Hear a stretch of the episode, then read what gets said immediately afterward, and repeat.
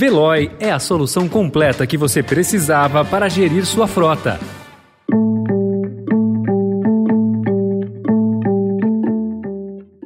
Oi, bem-vindo, bem-vinda. Começa agora mais uma edição do Notícia no seu Tempo, o podcast produzido pela equipe de jornalismo do Estadão para você ouvir em poucos minutos as principais informações do jornal. Entre os destaques de hoje, Novo refis em debate no Congresso deve excluir pessoas físicas. Nova operação dispersa dependentes químicos na Cracolândia, em São Paulo. E ONU prevê mais fome após bloqueio russo a portos do Mar Negro. Esses são alguns dos assuntos que você confere nesta sexta-feira, 20 de maio de 2022. Estadão apresenta Notícia no seu tempo.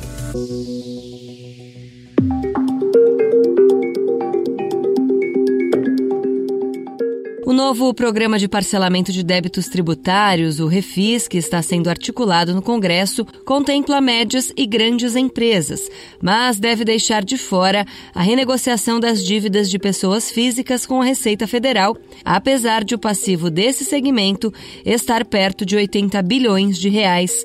O Senado é favorável à inclusão de pessoas físicas no programa, mas, entre os deputados, a ideia é beneficiar apenas empresas afetadas pela pandemia de Covid-19 e que tiveram queda de faturamento. O presidente da Câmara, Arthur Lira, já sinalizou publicamente que as dívidas de pessoas físicas, incluindo débitos previdenciários do e-social, devem ficar de fora.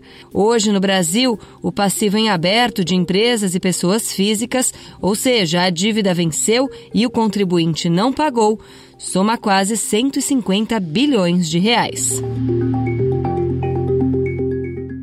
Corte, por unanimidade, deu provimento ao recurso extraordinário e negou, é, julgou improcedente as ações declaratórias de inconstitucionalidade, fixando a tese não viola a Constituição, a previsão legal de imposição das sanções administrativas ao condutor de veículo automotor que se recuse à realização dos testes, exames clínicos ou perícias voltados a aferir a influência de álcool ou outra substância psicoativa.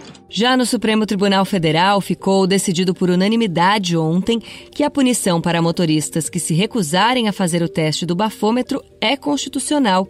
Hoje, quem rejeita o exame recebe multa de R$ 2.900 e responde a um processo de suspensão da carteira de habilitação. Os ministros também mantiveram proibida a venda de bebidas alcoólicas nas rodovias federais. Neste ponto, o único a votar contra foi Cássio Nunes Marques.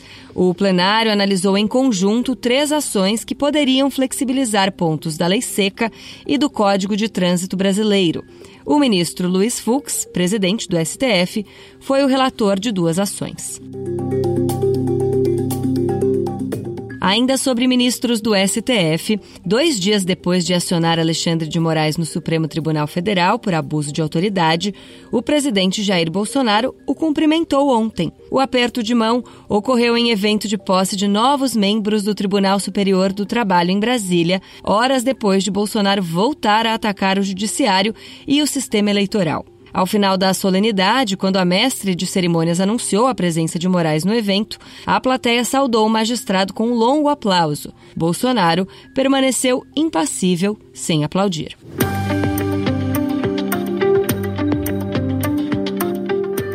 Notícias sobre educação e saúde.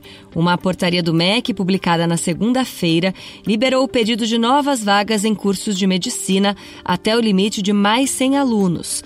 A medida vale para as escolas criadas por chamamento público no âmbito do Mais Médicos. Desde 2013, quando a iniciativa foi criada, o número de escolas no Brasil passou de 210 para 354, um crescimento de 69%. De um lado, as entidades médicas apontam o risco de precarizar as condições da formação. De outro, entidades ligadas ao ensino, principalmente o privado, reclamam do engessamento do processo para criar vagas.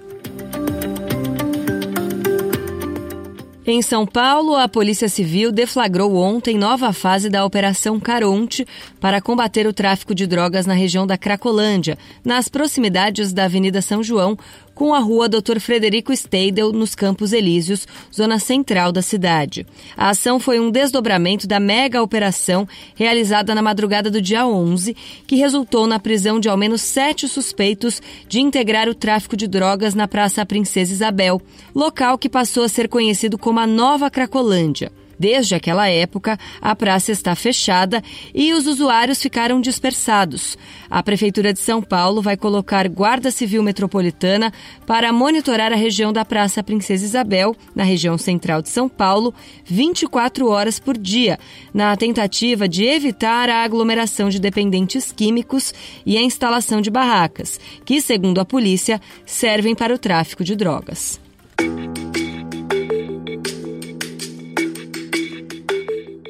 A guerra entre Rússia e Ucrânia, dois dos maiores exportadores de grãos do mundo, vem causando escassez e aumento do preço dos alimentos. Ontem, Moscou condicionou a reabertura dos portos do Mar Negro, que poderia escoar a produção ucraniana, à suspensão das sanções. A crise levou a ONU a emitir um alerta para o agravamento da fome, que pode afetar dezenas de milhões de pessoas. A Copa do Mundo do Catar está chegando e terá uma novidade histórica. A FIFA anunciou ontem a lista de árbitros que irão apitar o Mundial de Futebol, que será realizado entre 21 de novembro e 18 de dezembro deste ano. E pela primeira vez na história, a entidade escalou mulheres para apitar jogos do evento. O Brasil será representado pela auxiliar Neuza Bach. Três árbitras foram escolhidas como principais e irão comandar partidas. São elas a francesa Stephanie Frappard, a ruandesa Salima Mukansanga e a japonesa Yoshimi Yamashita. Outras três serão árbitras assistentes, entre elas Neuza. As outras duas são a mexicana Karen Dias Medina e a americana Catherine Nesbitt.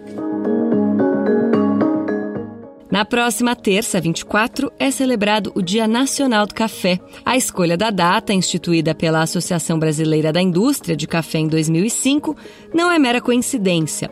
Ela marca o início das colheitas em algumas regiões cafeeiras do país. Seja expresso, coado, gelado, puro ou com leite, o fato é que o café é uma companhia perfeita para qualquer hora do dia, ainda mais no meio de uma onda de frio. E também pode ser um desfecho e tanto para uma refeição. De olho nisso, os restaurantes têm investido cada vez mais em uma boa seleção de cafés. Em paladar.estadão.com.br você encontra dicas de endereços para saborear um bom café. Essa foi mais uma edição do Notícia no seu tempo. A apresentação e o roteiro são meus, Adriana Simino. A produção e a finalização do Felipe Caldo. O editor de núcleo de áudio é Emanuel Bonfim. Muito obrigada pela escuta e um ótimo fim de semana. Você ouviu Notícia no seu tempo.